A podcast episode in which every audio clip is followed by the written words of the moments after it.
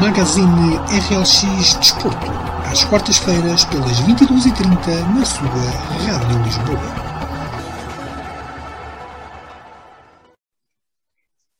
Ora, muito boa noite eh, aos nossos ouvintes da RLX, mais uma edição do Magazine RLX Desporto e como sempre temos nesta primeira parte o Aftad Tayob e o Bruno Silva e íamos começar por falar do Campeonato Nacional, desta última jornada. Aftad, uma jornada que trouxe uma grande surpresa, que foi a derrota do teu Benfica, que, eh, pá, como é que isto aconteceu? Eu não vi o jogo, eu sou sincero, não vi o jogo, mas como é que isto aconteceu? Boa noite a, vocês, Bruno, David, boa noite aos nossos ouvintes. Antes de mais queria começar com com duas saudações pela medalha de prata, pela medalha de ouro, peço desculpa, da Telma Monteiro no judo, uh, ou seja, estou quase a fazer a jornada delas, David, e ao tetracampeonato do Benfica em futsal feminino. Portanto, começo por aí e agora vamos à nossa jornada. Uh, acho que queria começar o programa por, por esses dois apontamentos uh, interessantes e, e pela prestação esforçada do Miguel Oliveira, o resultado não foi o melhor, o Bruno depois deverá falar sobre isso, mas, eh, mas foi, uma, foi uma prestação muito suave. Quanto ao, quanto ao nosso, não, quanto ao meu Benfica, é uma má exibição, portanto o resultado normal, o Benfica não jogou nada, jogou mesmo muito, muito pouco. O Gil Vicente não fez antijogo, ao contrário do que Jorge Jesus disse. O Benfica, nos últimos 10 minutos, tentou carregar para chegar ao empate, não conseguiu, o gol veio tarde, Uh, foi uma equipa apática, foi uma equipa sem estratégia, foi uma equipa uh, presa de movimentos, presa de ideias. Uh, eu não consigo adjetivar a exibição do Benfica. A primeira parte do Benfica consegue ser a pior primeira parte deste ano civil. Consegue ser uma primeira parte muito, muito fraca, talvez, não é talvez, provavelmente a primeira parte mais fraca da época do Benfica. E atenção que o Benfica portanto, fez muito mais exibições. Portanto, não é fácil ser a pior eh, primeira parte do, uh, do Benfica neste campeonato. Com isto, o Porto viu-se mais livre, o Sporting uh, mais folgado, e a este ritmo, pelas minhas contas, o Benfica pode ajudar o Sporting a ser campeão, pronto. Uh, e, e, o Bruno pode, Bruno e tu também, David, podem ficar mais descansados quando o Porto vier a Lisboa. Pelo menos, é pá, nós, nós, nós temos uma dificuldade grande sempre com o Porto, mas uh, podemos fazer uma gracinha.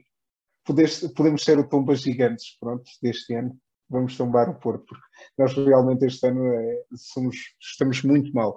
Uh, acho que deve, deve servir para, para reflexão. Benfica não está, está a fazer um campeonato péssimo, volto a referir 100 milhões investidos, treinador custa 7 milhões por ano, uh, é muito investimento para pouco retorno. Uh, muito bem. Uh, portanto, continuas naquela que. Não, muito bem, não, muito mal. Neste caso, no, no, teu caso, muito mal, mas continuas naquela que o Jorge Jesus foi um erro de casting, ter regressado à luz, não é? o Bruno não me conhece há tanto tempo, mas tu conheces-me há muito tempo e tu sabes que desde, desde, desde o final da época passada eu nunca fui a favor da vinda de Jorge. Uh, porque a seguir a Jorge Jesus, o Benfica apostou na formação.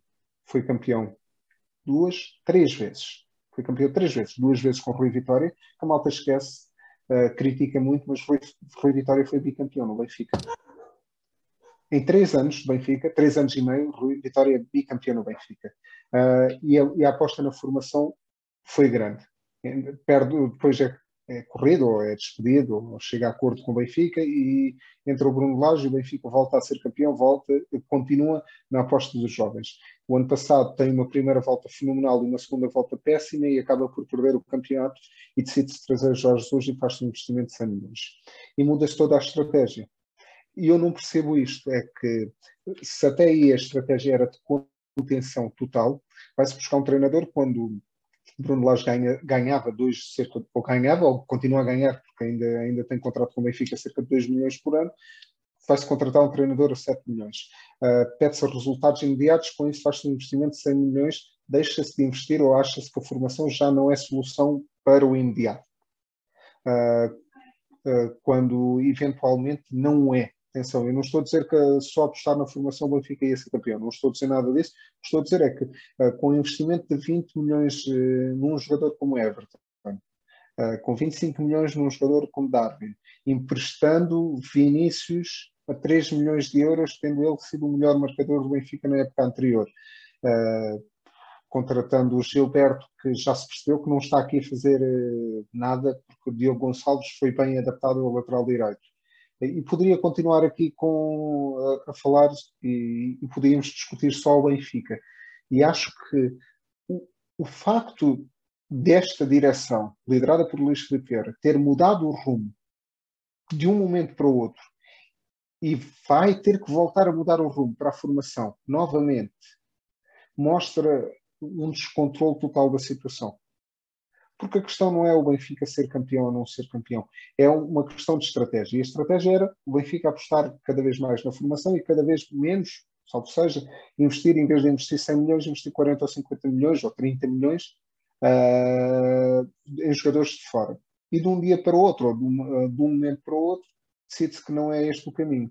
A partir desse, dessa altura, uh, faz-se um investimento brutal não está a ter o retorno. E atenção, não, a não entrada direta na Champions pode custar 40 milhões, porque o Benfica tem duas eliminatórias e o ano passado aconteceu, o que todos sabemos, foi eliminado uh, por um adversário poderosíssimo, um gigante chamado PAOK.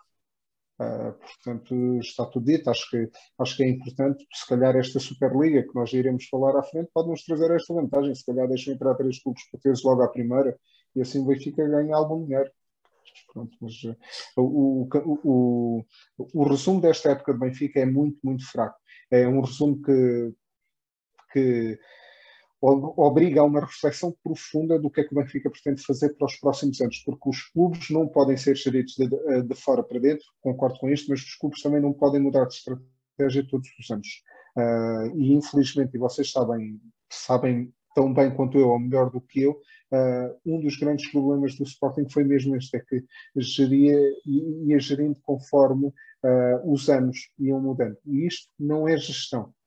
Não há, uma, não há uma planificação e para mim terem mudado o rumo da, da questão da formação foi, uh, foi, foi grave nesse sentido.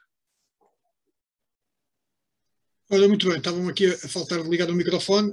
Um, Bruno, eh, esta jornada não foi mal para o Sporting, porque uh, apesar de ter mantido a mesma distância para o Futebol Clube do Porto, de qualquer maneira, o segundo lugar também não é, não é eh, de menos importante, porque dá acesso direto à Liga dos Campeões, e viu os seus adversários mais diretos nesse objetivo, para além do Futebol Clube do Porto, portanto, Benfica e Braga, a voltarem, a, voltarem a afastar-se, o que dá aqui uma margem de manobra um bocadinho mais, enfim, pode-se encarar a temporada do Sporting, se não na questão do título, pelo menos na questão direta, da entrada direta da Liga dos Campeões, se calhar agora a coisa já está um bocadinho mais equilibrada. Eh, que, que, que análise faz esta última jornada? Boa noite a todos. Eh, este, este, programa está a ser gravado ainda antes do, do Sporting Belenenses, mas vai, vai ser emitido já depois do Sporting Belenenses. Eh, portanto, estamos aqui a fazer uma análise um, com, com, algo que entretanto já aconteceu quando as pessoas nos estiverem a ouvir e que ainda não, não, não sabemos como é que vai acabar. Um, eu, eu, diria que qualquer classificação do Sporting este ano que não passe pelo primeiro lugar uh, é um insucesso brutal, seja o segundo, seja o terceiro, seja o quarto. Eu acho que neste momento não podemos olhar para o Braga e para o Benfica, com todo o respeito que os dois clubes nos merecem, mas não podemos olhar para eles. Uh, eu acho que nem tão pouco podemos olhar para o Porto, temos que olhar para nós e para aquilo que, que depende só de nós fazermos para conseguir uh, o objetivo do título nacional. Um, pegando ainda um pouco naquilo que o Aftab estava a dizer em relação ao Benfica, e porque, e porque estamos aqui para falar de, de todos, um, a realidade é que isto não dá jeito em ano de eleições eh, perder o título para o Porto, até porque não estamos a falar de uma equipa como o, de um clube como o Sporting no futebol. O Sporting é um clube que tem ganhado de forma quase efêmera no, no futebol. O Benfica vinha de há uns anos para cá a conseguir até alguma hegemonia uh, naquilo que era a, a, conquista de títulos. Portanto, em ano de eleições, não ser campeão, obviamente que levou a que o Luís Filipe Vieira tenha optado por um, por um all-in quase de desespero. Um, e daí a contratação do Jorge Jesus e a alteração daquilo que seria um projeto que foi vendido na altura da saída do Jesus e entrada do Rui Vitória, e que a mim, sinceramente, me parecia um, um, projeto com sentido, uma vez que o Benfica estava a exportar grandes jogadores da Academia do Seixal para vários clubes eh, europeus e até nacionais, e não, não estava propriamente a fazer uh, o, a total potenciação desses jogadores na sua equipa. Com o Rio Vitória isso mudou, Um, e com Jesus voltou-se a alterar outra vez para aquele formato antigo que eu penso que a maioria dos benfiquistas não, não aprecia. E quando se, quando se alia a essa falta de, de aposta na formação o insucesso esportivo, quer dizer, ainda fica pior. Portanto, acho que o Luís Filipe Vieira não, não tinha bem um projeto definido para estes quatro anos de, de presidência, tinha apenas um projeto definido para ganhar as eleições e esse projeto teve sucesso, conseguiu ganhá-las. Uh, em relação àquilo que tem sido a prestação do Benfica, um, eu, eu tenho, tenho, vindo a elogiar as recentes exibições do Benfica, achava que o Benfica estava realmente a melhorar a nível exibicional e a aproximar-se daquilo que é, eu diria quase sua obrigação de ser uh, a melhor equipa de futebol nacional, porque foi aquela que mais investiu e a que tem efetivamente um plantel com maior profundidade. Um, agora, o Gil Vicente não é, não é um adversário qualquer, não foi contra o Sporting nos dois jogos, quer em Barcelos, quer em Alvalade. Foram dois jogos que o Sporting venceu com grande dificuldade, jogos em que podia perfeitamente não ter vencido. E o Gil Vicente foi igual a si mesmo, uh, uma exibição com, com muita personalidade, com, com muita qualidade. Uh, obviamente que o Benfica também tem a sua parte de mérito e é grande, porque é a equipa mais forte. Portanto, quando a equipa mais forte não ganha, tem sempre mérito mas há também um mérito muito grande pela forma como o Gil Vicente se apresentou na luz e como, como jogou o jogo pelo jogo uh, e acaba por, acaba por, eu diria que acaba por merecer o resultado porque ganha. Obviamente, se o jogo tivesse dado empate, também não era nenhum escândalo, porque o Benfica também criou oportunidades, principalmente na segunda parte. Uh, agora, francamente, surpreende que o Benfica seja, seja derrotado em casa, nesta fase decisiva do campeonato, e ainda, ainda por cima, depois do Sporting empatar por duas jornadas consecutivas, isso até poderia dar ali uh, alguma motivação extra ao Benfica para se aproximar e ainda acreditar. Uh, acredito que neste momento já, já seja difícil pensarem no, no título. Uh, obviamente que para o, para o Sporting, é como eu disse no início, não faz muita diferença o Benfica ter perdido, perdido estes pontos, porque quem está imediatamente atrás é o Porto e o Porto não perdeu pontos. Também não terá perdido pontos porque um, o Nacional teve ali uma oportunidade clara através de uma grande penalidade, se colocar em vantagem, e aí a história do jogo poderia ter sido outra, até porque a exibição do Porto também não foi extraordinária uh, e, o, e o Nacional deu bem conta de si, o resultado podia perfeitamente ter sido outro. E falando do Sporting, uh, eu, eu, eu, já tinha dito aqui que acreditava que, que íamos conseguir vencer em Faro, tinha essa convicção. Ganhámos da forma que eu achei que íamos ganhar, que era com, com sofrimento, com dificuldade, uh, porque o Farense também fez um bom jogo, uh, pressionou a equipa do Sporting desde o primeiro momento, e isso dificultou bastante aquilo que, que, foi a tarefa também do Sporting. Se bem que neste momento o Sporting, quer nos momentos em que tem muita posse de bola, quer nos momentos em que tem menos posse de bola e é mais pressionado, tem sempre dificuldades. Eu diria que um, o Sporting, quando conseguiu quebrar ali um pouco este ímpeto de pressão do Farense, foi quando conseguiu marcar o golo e depois do golo até o intervalo fez uma exibição francamente positiva.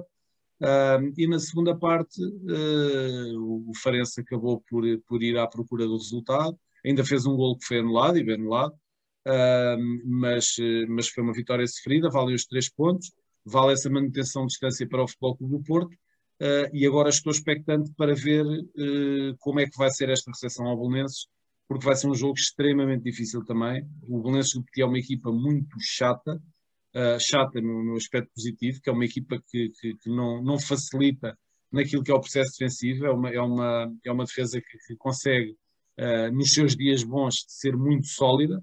É verdade que ofensivamente não são uma equipa de grande desequilíbrio, mas a realidade é que ainda há pouco tempo roubaram pontos ao, ao Braga também. Uh, portanto, continuo a dizer, o campeonato está manifestamente em aberto, uh, tudo pode ainda acontecer uh, e, e, foi mais uma jornada que da minha perspectiva, naquilo que é a luta pelo título, não alterou grande coisa, a não ser o facto de, em vez de três candidatos, neste momento eu acredito que passem a ser apenas dois, mas nada mais do que isso.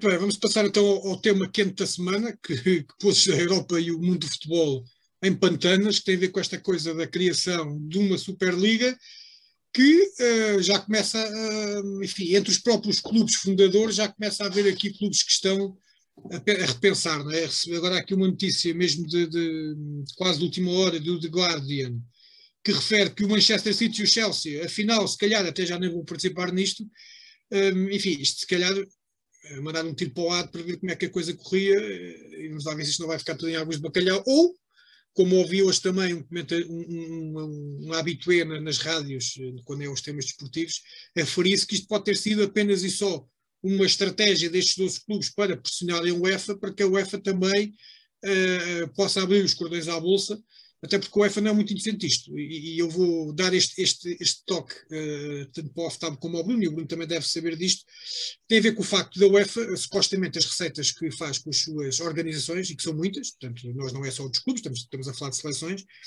parte dessa, dessas verbas seriam para apoiar uh, o desporto de formação, portanto as, modalidades, uh, as, as várias modalidades de futebol, portanto futebol, futebol praia, futsal, na, na, na, formação e, portanto, entregava verbas às, eh, às respectivas federações que depois faziam essa distribuição. Ao que parece, isso não está a acontecer e, portanto, uh, cerca de 60% das verbas são cativadas pela UEFA, pela, um, são distribuídas aos clubes, outros 40% acho que são cativadas pela UEFA numa giga-joga, ninguém que numa engenharia financeira que, não, que muita gente não entende, e, e se calhar os clubes também, aproveitando desta situação, mandam ali a ali um tirozinho uh, para ver se, ou então mandar o barra à parede ver se pega, e, e, e, até porque o presidente do Real Madrid ontem foi muito, eh, foi muito esclarecedor na, na, naquilo que vinha, não é? Que eles querem é dinheiro. Aftab, o que é que tu achas desta, desta situação? Sim, e destes dados que eu te dei, se a UEFA também, porque a UEFA também penso que epá, também não pode estar aqui a falar muito, porque, enfim, se há aqui alguém que ganha dinheiro com os clubes, também a UEFA é de certeza a principal beneficiada disto, não é? Vamos lá tentar, eh, tentar, eh, eu, tentar perceber eh, os pontos de vista dos dois lados. Para mim, os clubes, o Tottenham, o Manchester City, quantas Champions é que ganharam? Só para não dizer outros, lembra-me agora desses. A Inglaterra tem, tem, tem, tem seis clubes nesta, nesta Superliga. Manchester United já ganhou, Manchester City já ganhou, não, o Arsenal já ganhou? Não. O Chelsea já ganhou? O Tottenham já ganhou? Não. Portanto, eh, é, é, é, resume só uma coisa: ganância. Ganância, porquê? Porque há a noção de que os clubes valem muito mais do que aquilo que estão a ser pagos. Ou seja, os milhões que a UEFA distribui pelos clubes para participarem na Champions são muito menores do que efetivamente eles valem. É esta conclusão clara. Sim, nós estamos a falar num banco americano, a JP Morgan, financia 4 mil milhões de uma prova. À cabeça. Florentino Pérez ontem dizia que as receitas do Real Madrid tinham passado de 900 milhões para 600 milhões por causa da pandemia. Ou seja, estamos aqui a falar tudo em termos de dinheiro.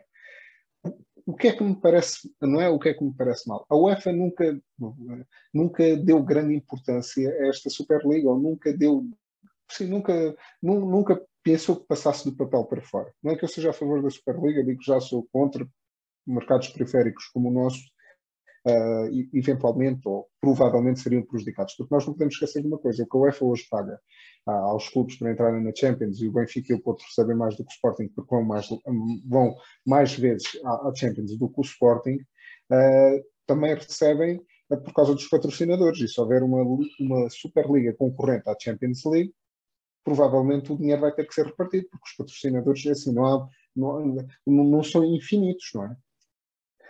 Parece-me que a posição eh, da Liga Alemã, sempre, eh, os alemães, quer queiramos, quer não, têm sempre uma visão, uma, uma visão europeísta da coisa.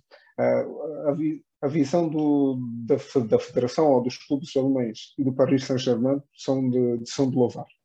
Uh, a posição, o Milan, o Inter nos últimos anos o que é que fizeram na Europa? Pouco ou nada. A Juventus já foi eliminada pelo Porto, já foi eliminada pelo Lyon, pelo Ajax.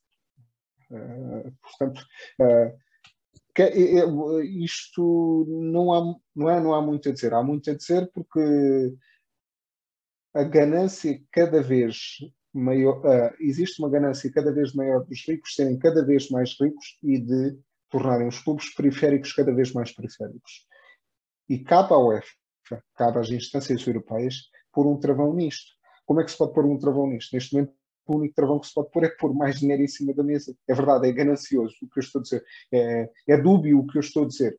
Eles são gananciosos e nós vamos lhes dar mais dinheiro. Mas neste momento parece-me que já não existe uma outra forma de, de parar a situação, porque a situação tornou-se insustentável. É? Eh, ontem já se falava, ontem à noite falava-se que podiam ser corridos os clubes, uh, corridos da Champions, ou ser afastados, para falar numa linguagem mais correta, afastados da Champions e da, da Liga Europa.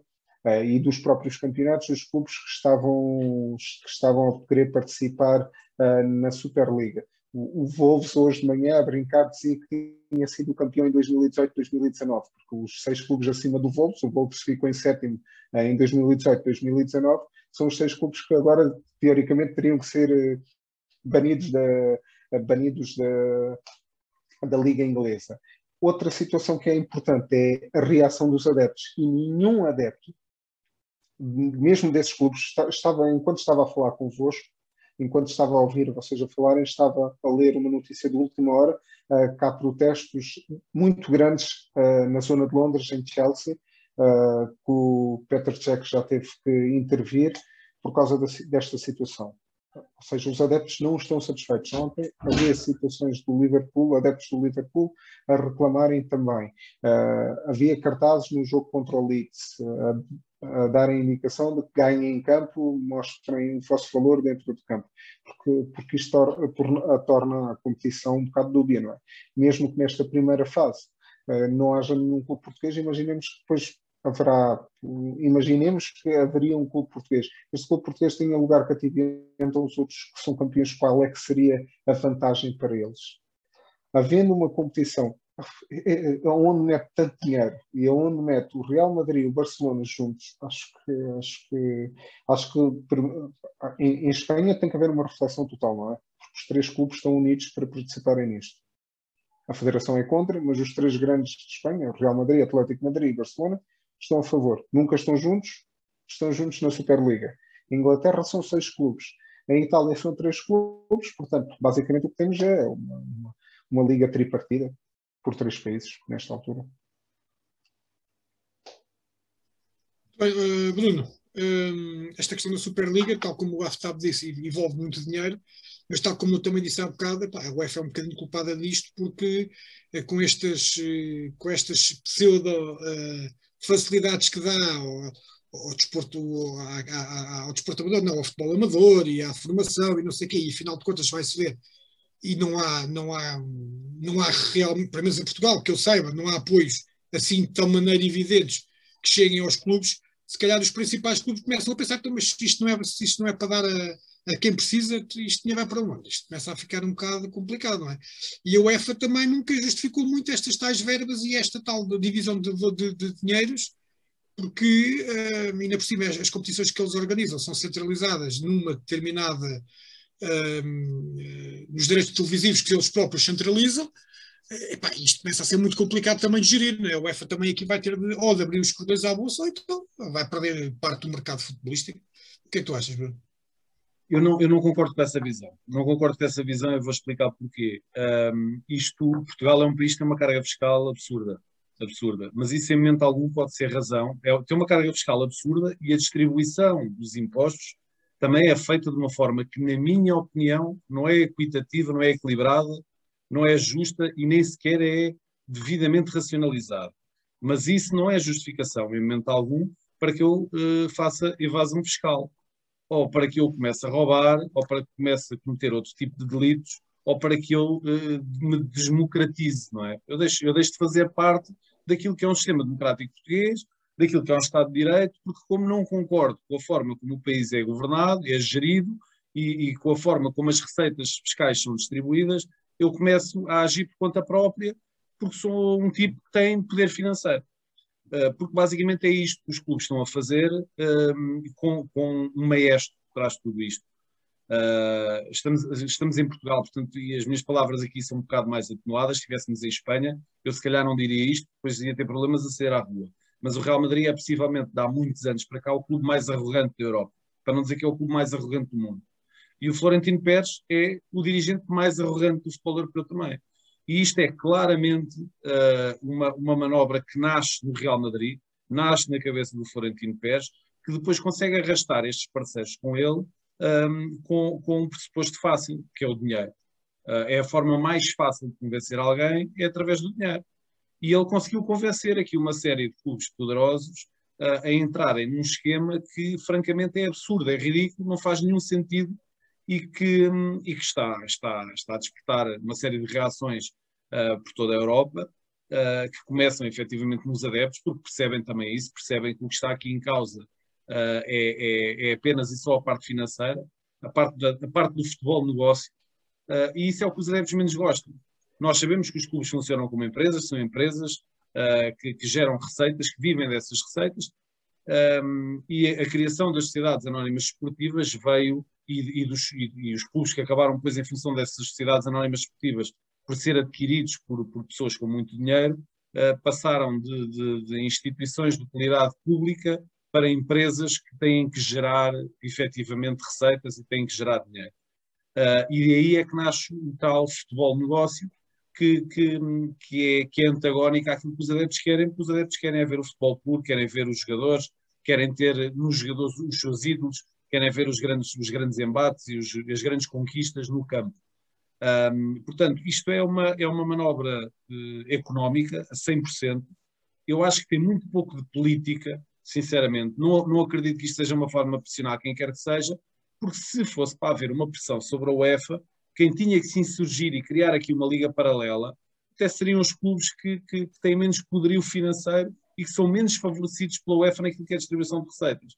E não é isso que acontece. São precisamente os clubes que mais dinheiro ganham que querem uh, criar este, esta Superliga que não faz sentido absolutamente nenhum, mas, mas que leva todos a uma reflexão Claramente a UEFA tem que refletir uh, sobre aquilo que são os atuais modelos competitivos do futebol europeu, mas acho que já tem que refletir sobre eles há algum tempo. Uh, acho que a clivagem entre a Liga dos Campeões e a Liga Europa é francamente enorme até à, aos oitavos de final da, da Liga Europa, uh, porque até aos oitavos de final da Liga Europa, a Liga Europa é, uma, é a terceira divisão da Europa, nem é a segunda, a segunda não existe. Passamos da primeira para a terceira porque, porque são, são jogos fracos, é uma promoção fraca do, dos jogos, um, não, não há uma organização bem estruturada e, e, de meritocracia desportiva, porque depois, a partir de uma certa altura, injetamos os restos da Liga dos Campeões na Liga Europa, que chegam ali para ganhar a Liga Europa e que chegam ali para desvirtuar aquilo que foi uma competição que é criada no início com equipas com determinado estatuto, com uma determinada classificação nos seus campeonatos, e depois de repente levam com outras equipas que vêm da Liga dos Campeões e que vêm de campeonatos mais competitivos. Portanto, eu acho que a UEFA tem que refletir e repensar os quadros competitivos e criar aqui uh, maior fonte de receita para todos os clubes. Essa, essa questão depois da distribuição das receitas pela formação e pelo investimento no, no futebol, uh, eu acho que isso é algo que deve ser discutido, debatido e, e, e, e que se deve lutar por isso na, na própria instância da UEFA e nos clubes que, que, que, fazem parte da UEFA, são todos, né, basicamente. E a Federação? E a Federação, que é o príncipe. E as, e as federações, se bem, se bem, que eu acho que as federações, eh, no caso, as federações são muito bem recompensadas financeiramente. Não, Bruno, o que eu estava a dizer, desculpa, desculpa ter-te interrompido, o que eu estava a, dizer, a, querer dizer, e não disse na minha, na minha reflexão, quando o David diz que existe uma verba, ou deveriam ser canalizadas várias verbas, um X de verbas para a formação, a UEFA não vem aqui dar ao Odivelas, ou ao Louros, ou ao Sacavenense. Desculpem-me, a UEFA dá à Federação e a Federação é que faz depois a distribuição pelos clubes. E se não está a existir esse valor não está a ser dado às federações, são as federações que têm que fazer barulho, sabem porquê? Porque eu aí, aí concordo contigo, Bruno. Eu não estou a ver, desculpa, o Real Madrid, o Barcelona, até seja o Benfica, o Sporting, o Porto, ou seja, os grandes clubes de cada um dos seus países a, fazer, a reclamarem para terem dinheiro para a formação. Desculpem-me, é pá, não é. Isto pode ter tudo, pode ter, pode ter vários motivos, mas este, efetivamente, para mim, não é o motivo. E desculpa ter-te interrompido só para, para dar esta chega. Não, claro que sim, claro que sim, mas, mas uh, a realidade é esta. Parece-me que uh, estes clubes uh, formaram aqui um, um ruído.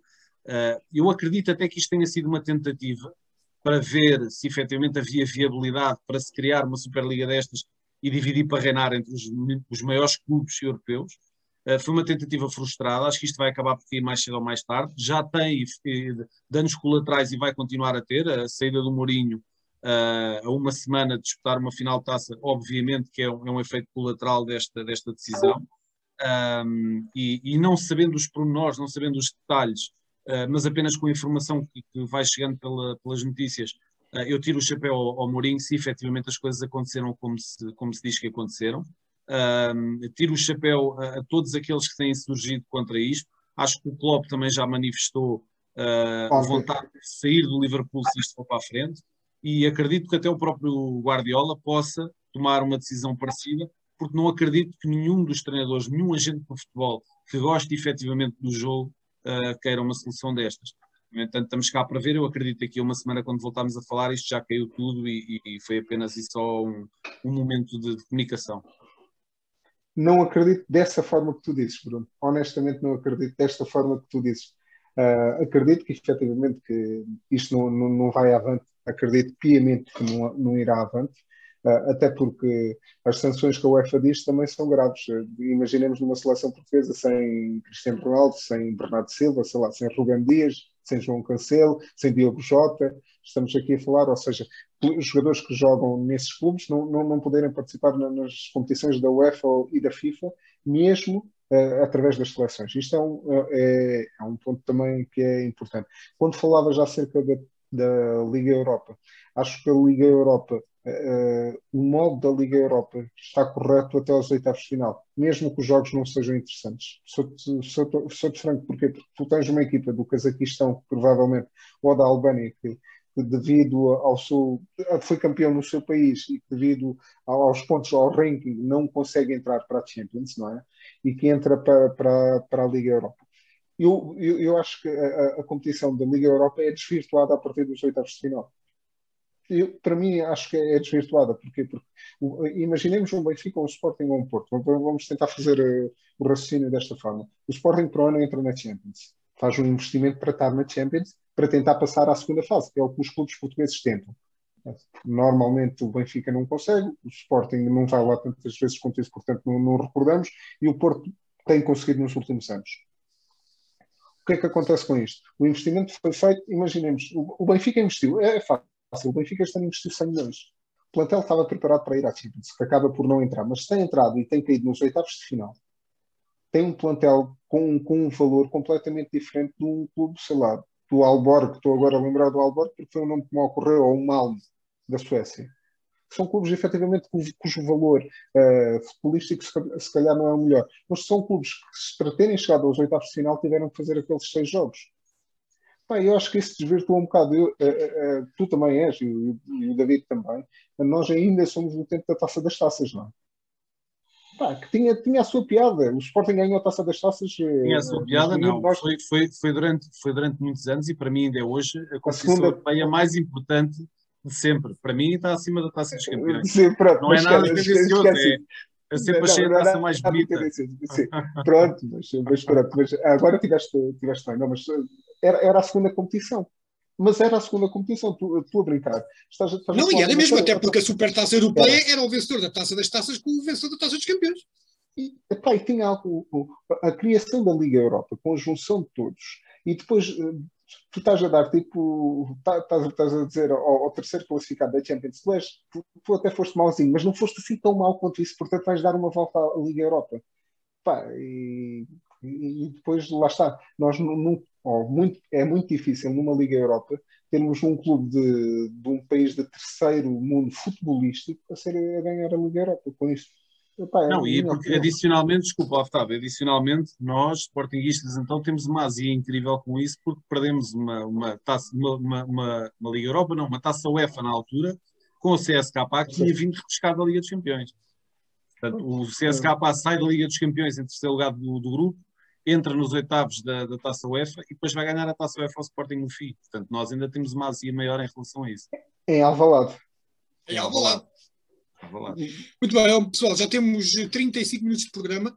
Não, de qualquer maneira, não, não podia deixar de acabar esta primeira parte do uh, Magazine RLX Desporto com as notas finais. Epá, hoje uh, pensava que a gente ia fechar qualquer coisa, mas uh, enfim, é, aquilo não correu muito bem ao, ao, ao nosso representante no MotoGP. O Bruno, fala-me lá disso que eu quando vi aquela queda, lembra-me logo de ti e, e, fiquei assim um bocado logo, epá, o Bruno deve estar, hoje aquilo deve ter, deve ter doído mais ao Bruno do que propriamente ao Miguel.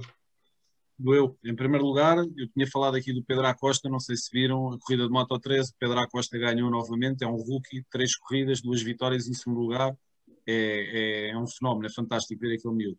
Em relação ao MotoGP, ao nosso Miguel Oliveira, uh, as coisas não, não correram manifestamente bem.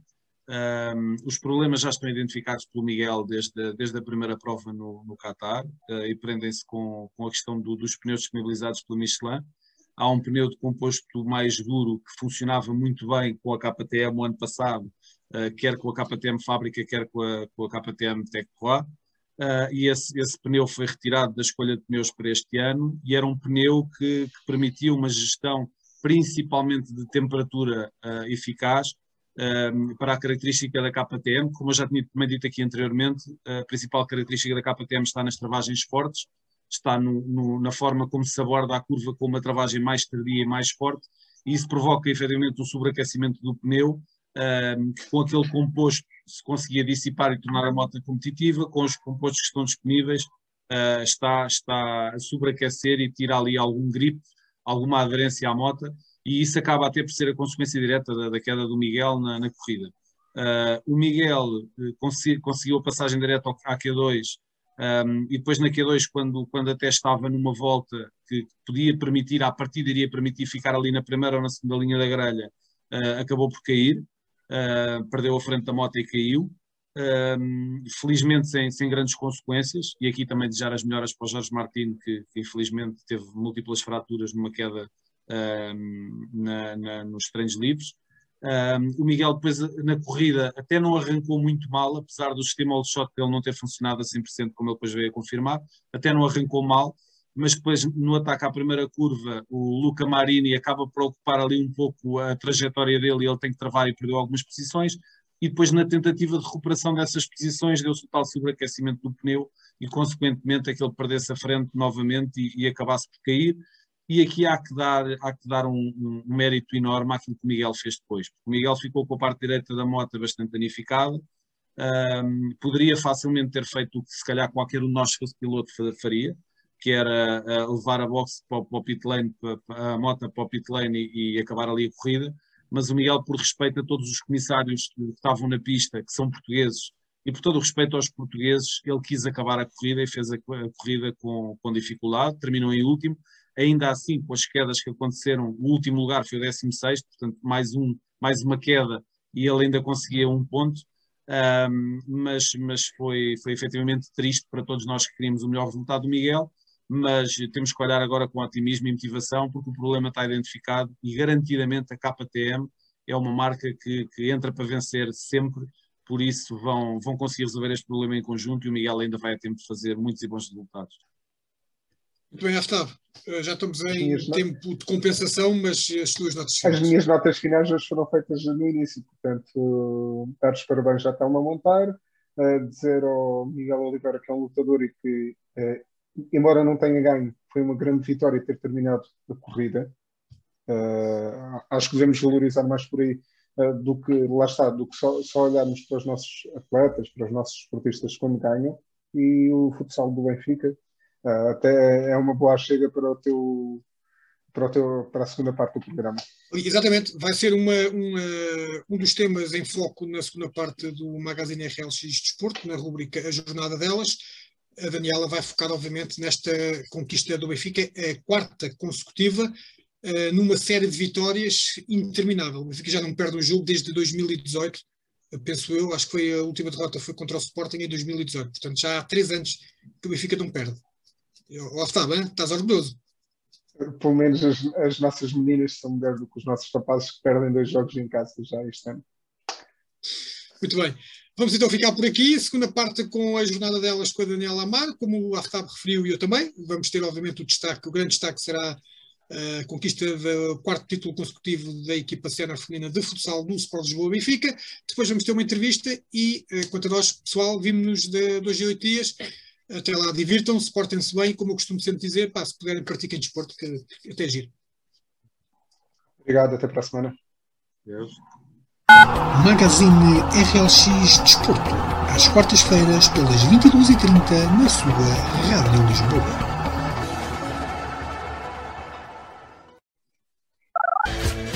Bem-vindos à rubrica A Jornada Delas, o espaço que dá voz ao futsal feminino. Ora, muito boa noite, mais uma vez uh, estamos aqui, agora desta vez na segunda parte na, do Magazine RLX Desporto, na rubrica A Jornada Delas. Um, jornada delas que, uh, tal como nós antevíamos na semana passada, Daniela consagrou o Benfica como campeão nacional e já, e já lá vão quatro seguidos. Esta superioridade do Benfica foi absolutamente uh, arrasadora, pelo menos tem sido até agora, com vitórias, enfim, sem qualquer tipo de margem de dúvida, por números sempre muito esclarecedores, e só aqui com, com uma curiosidade, o pior resultado que o Benfica fez até agora foi vencer aos Arneiros por 4 a 1. Uh, de resto, tem sido sempre resultados com uma diferença de golos na ordem dos 4 golos, 5, 6, goleadas, uh, 12 a 1 à Quinta dos Lombos, por exemplo, enfim. Um, muitos golos marcados, poucos golos sofridos. É como eu disse há pouco, é uma vitória absolutamente arrasadora. Que análise fazes não só à jornada, se calhar iríamos começar pela jornada e depois sim falarmos então sobre esta, este domínio absoluto do Benfica. Esta jornada foi uma jornada um, sem grandes surpresas, ou se calhar até tivemos. O que é que achas? Na minha opinião, até tivemos. Uh, começo já por dizer primeiro boa noite aos nossos ouvintes e relativamente às partidas que se disputaram, uh, jogou-se um jogo entre o Vermoim e os Arneiros, entre o Santa Luzia e o Nova Semente, a Quinta dos Lombos e o Benfica, como acabaste de dizer, e os Leões de Porto Salvo e o Nuno Alves. Começando então por esse jogo uh, do Benfica, o Benfica foi, foi aos Lombos vencer por 6-2, uh, eh, um resultado que, que é escasso face àquele desse jogo que tu acabaste de referir, os 12-1, uh, mas que pronto, acho que o Quinta dos Lombos tinha uma tarefa quase hercúlea em termos de poder vencer o Benfica, especialmente porque pronto, acabou por esta semana um, haver uma troca de treinador na equipa dos Lombos e, portanto, a equipa também uh, se encontrava com uma dinâmica um pouco atípica da habitual. Uh, mas pronto, é assim, o, o, Benfica foi, foi superior, como era esperado, uh, ainda com algumas tentativas por parte dos Lombos de, de fazer face ao, ao jogo ofensivo do Benfica, mas, mas sem grande efeito são superiores. Oh, oh, oh, Dani, mas mesmo assim, eh, eu vi, o, eu vi o jogo, aliás, vimos, penso que foi transmitido pelo Canal 11, portanto, houve a possibilidade de muita gente ver, ver este jogo, mas eu, eu, eu até me pareceu que a equipa dos Lombos uh, não esteve mal, até como tu, e, e, até pelo tudo aquilo que tu disseste, certamente foi uma semana atípica, uma semana de alterações da equipa técnica, nunca é fácil uh, passar de um treinador para outro, há sempre as devidas adaptações, e mesmo assim Quiras Lombos até não, não se portou nada mal, até teve, uh, pronto, marcou dois gols, até teve mais oportunidades, a Ana Catarina até em algumas alturas foi chamada a, a intervir e com muita qualidade, portanto nem, nem foi, digamos assim, dos jogos mais desequilibrados deste campeonato, antes pelo contrário. Não, não, exatamente como eu disse, a tarefa era complicada, muito complicada, uh, mas os lombos olharam olhos nos olhos na, na cara do adversário e bateram-se bem com, com, as suas armas. E eu já elogiei muitas vezes aqui a equipa dos lombos e, e volto a dizer que são dignas de, de todos os elogios que fiz até à data, uh, porque têm-se apresentado com muita qualidade uh, neste campeonato e, portanto, já o Benfica é, é inigualável o campeonato que tem estado a fazer, é um tetracampeonato que é, que é de todo merecido, não é? E, e sem grandes dúvidas quanto ao vencedor. Uh, portanto, as atletas, a equipa técnica, a estrutura Benfica, isto acaba por ter todo o mérito naquilo que tem vindo a construir ao longo dos últimos anos e, e portanto, espera-se que uh, isto aqui fique um, um desejo uh, próprio enquanto atleta e enquanto adepta de que a, competitividade aumente tanto a que de forma a que, este primeiro lugar uh, seja posto em causa por vezes uh, para que haja oportunidades para que todos demonstrem a sua qualidade, mas acho que mesmo assim é, este ano temos visto jogos de grande qualidade não só por parte do Benfica como por parte de muitas outras equipas. Bem, os restantes jogos, já falaste dos jogos todos? Não, acho que não. Não, não, não, ainda ah. não. Um, depois aqui, referir o jogo entre os, os Arneiros e o Vermoim. uma partida que se jogou em casa dos Arneiros uh, de forma contrária àquilo, àquilo que era suposto aí que os Arneiros acabaram por, por vencer por 5-2. Houve aqui uma fase em que os Arneiros estiveram com alguma desatenção, isso custou também ali os tais dois golos, mas os Arneiros isto na minha opinião foram francamente superiores ao longo de grande parte do jogo, uh, também com, com, grandes defesas por parte das suas guarda-redes quando foram chamadas à ação. O, o se nós formos uh, atrás, recuar há duas épocas atrás ou, ou, algo do género, é diferente de um Vermoim que, que já vimos, não é?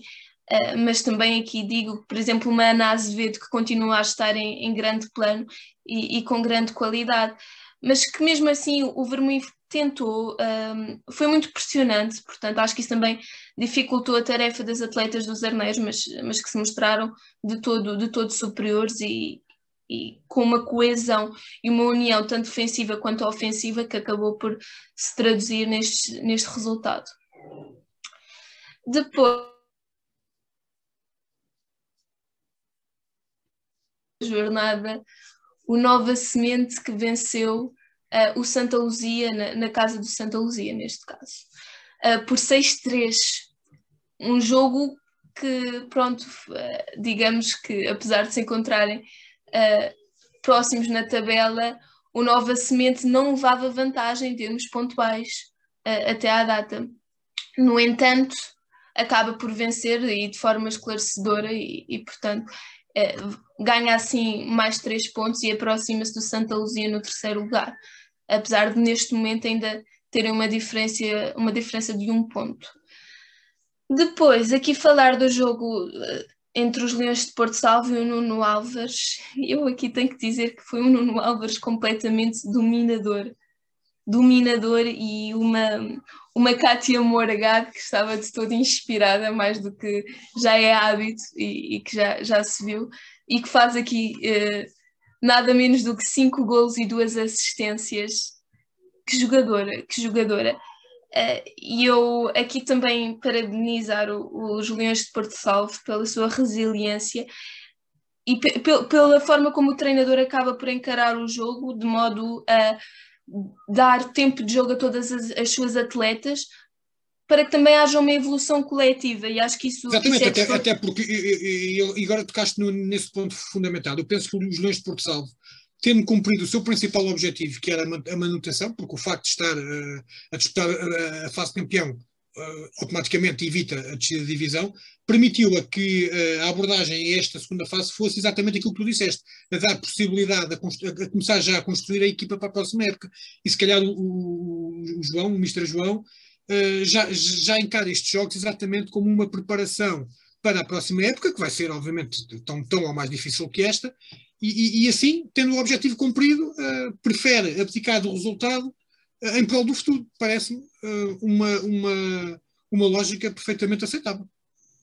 Sim, eu, eu creio que, que mesmo assim nunca se quer abdicar de um resultado. Acho que toda, todas as atletas que constam do plantel uh, dos Leões de Porto Salvo têm, têm todas muito valor uh, e, e, que exatamente têm a oportunidade de crescimento com, estes minutos que lhes são dados e, portanto, acredito que numa próxima época vejamos ainda um Leões de Porto Salvo mais forte, que, né, que esta época também já esteve, senão não, não teria conquistado este lugar no apuramento campeão, portanto, é, é justíssimo o seu, o seu apuramento.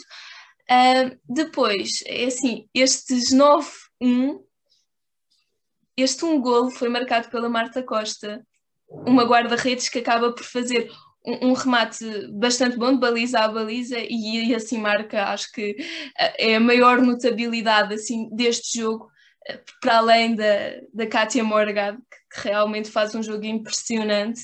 Aliás, a Kátia Morgado nestes últimos jogos tem, tem feito exibições de encher o olho completamente. Para todos os adeptos e, e, amantes de futsal acho que é sempre um, uma das jogadoras a ter a ter mais em conta e que igual igual aquela rapariga tem, tem tanta qualidade nos pés como alguns plantéis to, todos juntos. E acho que isso uh, claro não desmerecendo ninguém mas acho que é, que é das melhores jogadoras sem dúvida e em grande destaque uh, do nosso campeonato Muito bem, uh, já tínhamos falado nisso, o Benfica é campeão, uh, só por uma questão de curiosidade.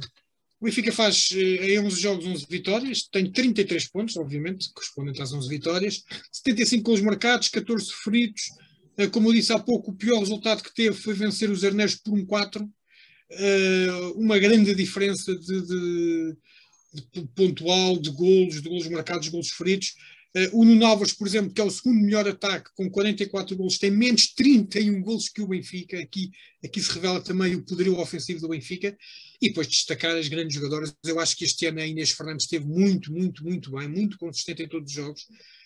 Um, e, pronto, e depois é, é, é, o tal quinteto, não é? é constituído pela Ana Catarina, pela Sara, pela Inês, uh, pela Janice e pela, um, e pela FIFO uh, epá, que aquilo, aquilo é, é, é, um luxo, quer dizer, o Benfica tem ali, não sei se calhar dos melhores 5 de nível mundial, uh, se, falando de clubes, epá, é uma equipa do outro mundo quase.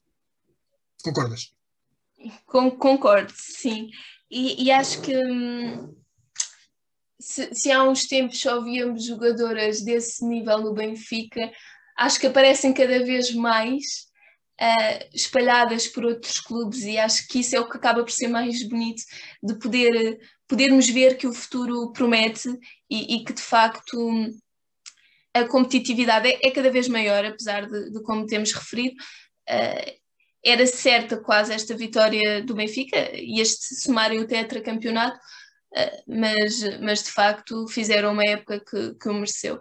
Mas os outros clubes têm-se apresentado também a um bom nível e acho que há um crescendo em termos evolutivos e, portanto, uh, os próximos anos e as próximas épocas prometem. Um, aqui dizer que uh, relativamente aos gols marcados que referiste, temos aqui uma Janice Silva com, com 18 gols, neste momento a melhor marcadora do campeonato e depois seguem em segundo lugar empatadas uh, Inês Fernandes, como, como referiste, que tem feito uma época genial um, e que é muito participativa, tanto na manobra ofensiva como na manobra defensiva, e, e que acho que acaba por ser um pilar muito grande uh, do Benfica.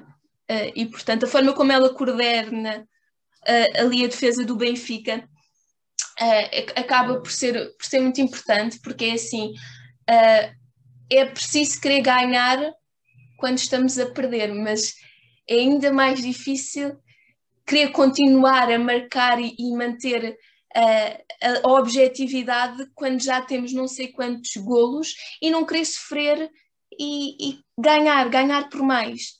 Acho que e ela é, é muito importante para manter essa mentalidade. Uh, portanto, acho que sim, acaba por ser uma das jogadoras chaves e Ana Pires no Nuno Álvares, que neste momento também soma 14 golos marcados, a capitã da equipa do Nuno Álvares, que é, que é também um, uma boa jogadora e que também somou, somou golos esta jornada.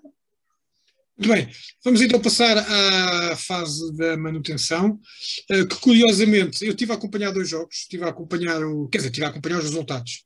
Estive eh, a ver o Povense eh, com os Chaves, e estive a acompanhar o resultado da Copilheira. E aquilo eh, achei muito curioso porque houve fases distintas. Umas vezes o Copilheira estava a ganhar e o, e o Povense a perder, eh, e depois houve ali os empates. E, e pá, por acaso agora já não me lembro se o Povense esteve a perder alguma vez, mas eu penso que sim, não teve. teve. Já não me lembro, já não me lembro. Eu sei que havia ali um, uma combinação de resultados que dava quase o gol Pilheira uh, a, a safar-se, entre aspas, e o, e o Provença, e depois aquilo acabou por ficar tudo empatado. Portanto, empataram os dois jogos, o, o, que vai, o que vai fazer da próxima jornada uma jornada completamente de morte, um, vida ou de morte para, para o Provença. Mas já lá vamos. Um, Daniela, esta jornada uh, que trouxe uma super goleada do Sporting.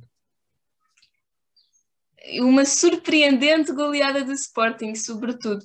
Eh, especialmente sobre quem foi uh, o Venda da Luísa, que, que, segue em sétimo lugar neste momento, mas que um, tem sido uma equipa que tem sido consistente nas últimas épocas, uh, pelo menos um, tanto ao pouco, não é?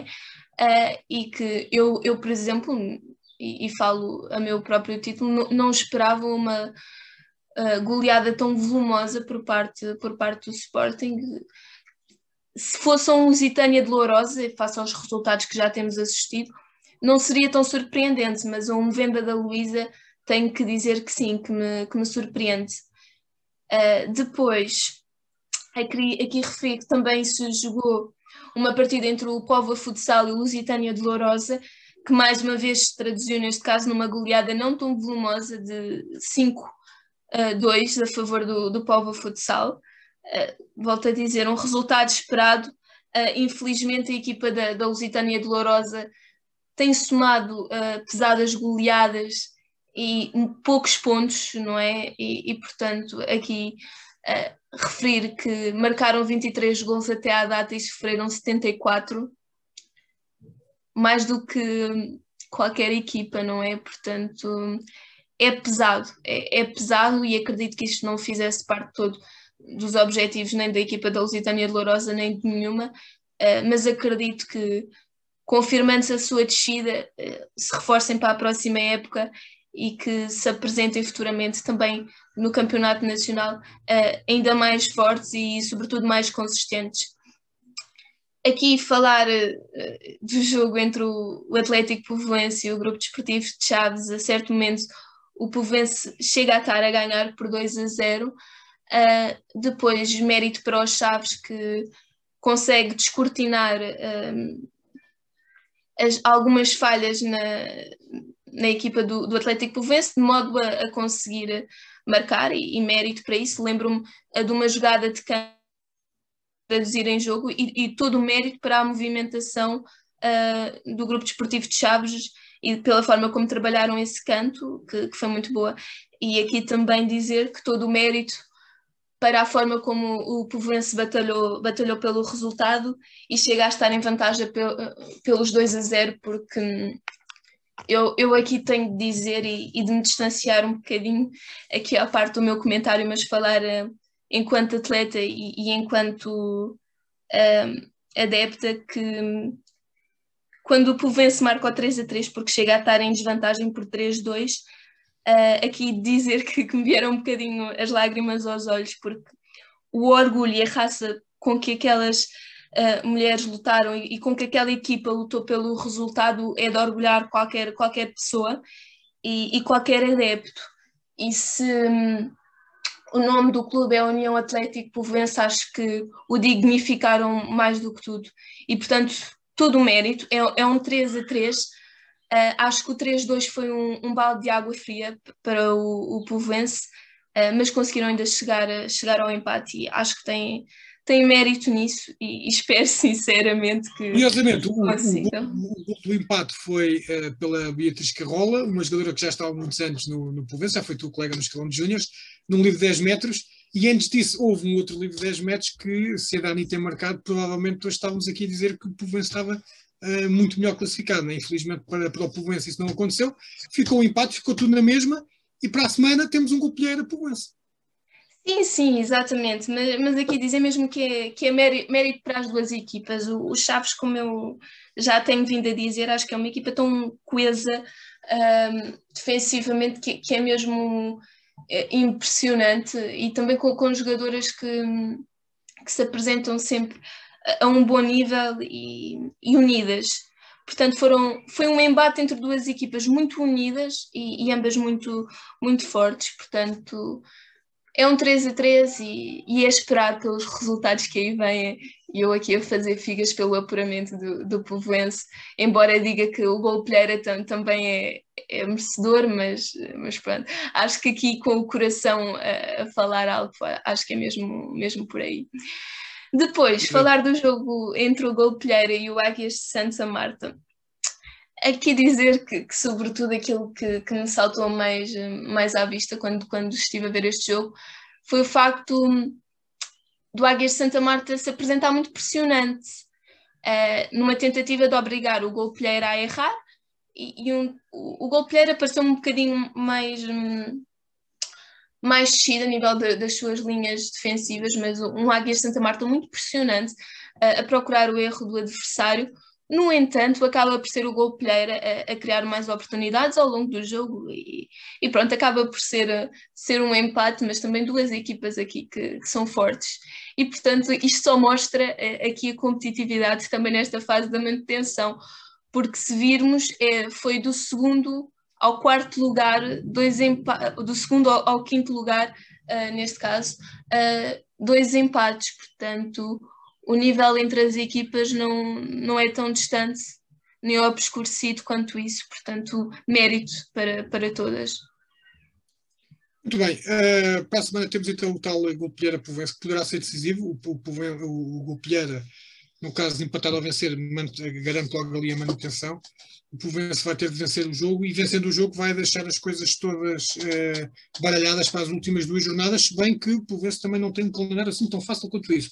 Mas, quando dizem muito bem a Daniel, enquanto a vida à esperança, e o Povense já o ano passado, o ano passado não, porque o ano passado não houve descidas, não, mas há dois anos também é, tinham quase feito o enterro ao, Povoense e o Povoense ressuscitou das cinzas e, e manteve-se na primeira divisão, portanto nunca sabe, uh, pode ser que uh, os astros alinhados e aquela raça da, da, e a garra e a raça daquelas atletas e nós já cá tivemos a capitã da equipa Vera aqui numa entrevista que foi muito, percebeu-se muito do sucesso daquele ambiente familiar que o, que o Povoense tem, um, pode ser que façam mais um pequeno milagre e, e, e, e o Povoense mantenha-se na primeira divisão. Muito bem, Daniela, mais alguma coisa por dizer nesta jornada? Penso que está tudo, não é? Exatamente, está tudo e é, é aguardarmos pelas contas da, da próxima jornada, cá estaremos e, e pronto. Sim, senhora. Uh, Dizer-vos que, infelizmente, a nossa convidada para a entrevista uh, teve um problema profissional e não pôde estar agora aqui presente. Portanto, esta semana não vamos ter entrevista, era com a Marta Faria. Uh, outra das, das jogadoras, enfim, se bem que a Marta não é só jogadora, a Marta é um bocadinho de tudo, tem uma paixão enorme pelo futsal vive muito intensamente o futsal e felizmente, como, como acabei de vos dizer, teve um problema profissional, não pôde estar connosco cá, está de certeza para a próxima oportunidade. Uh, para a semana vamos ter um especial, uh, não sei se quer já levantar um bocadinho do véu ou, ou, ou mantemos o suspense. O que é que tu achas, Daniela? Vamos levantar o véu quanto ao tema, mas não quanto às convidadas. Dizer que se no dia 14 de abril se celebrou o Dia Internacional do Guarda-Redes, uh, para a semana vamos fazer questão de honrar essa posição e, e, é um especialíssimo. Espero que fiquem desse lado Exatamente. e, que batam palmas. A, a, a, jornada é a jornada doce, faz todo sentido. Exatamente, não foi por acaso que, que foi escolhido. Exatamente. Muito bem, então, sendo assim, esta semana ficamos por aqui. Para a semana voltamos com o, a jornada delas, com uma entrevista com o, o, uma ou mais, ou não sei, pronto, é uma surpresa que a gente vai, que a Daniela está a preparar. Fiquem a aguardar uh, e pronto, e até lá, divirtam-se. Uh, se possível, pratiquem desporto, até porque felizmente o confinamento já começa a dar um pouco mais de liberdade para que a prática desportiva uh, comece aos poucos a reaparecer e, e, tanto, e tanta falta faz. Quanto a mim, até para a semana.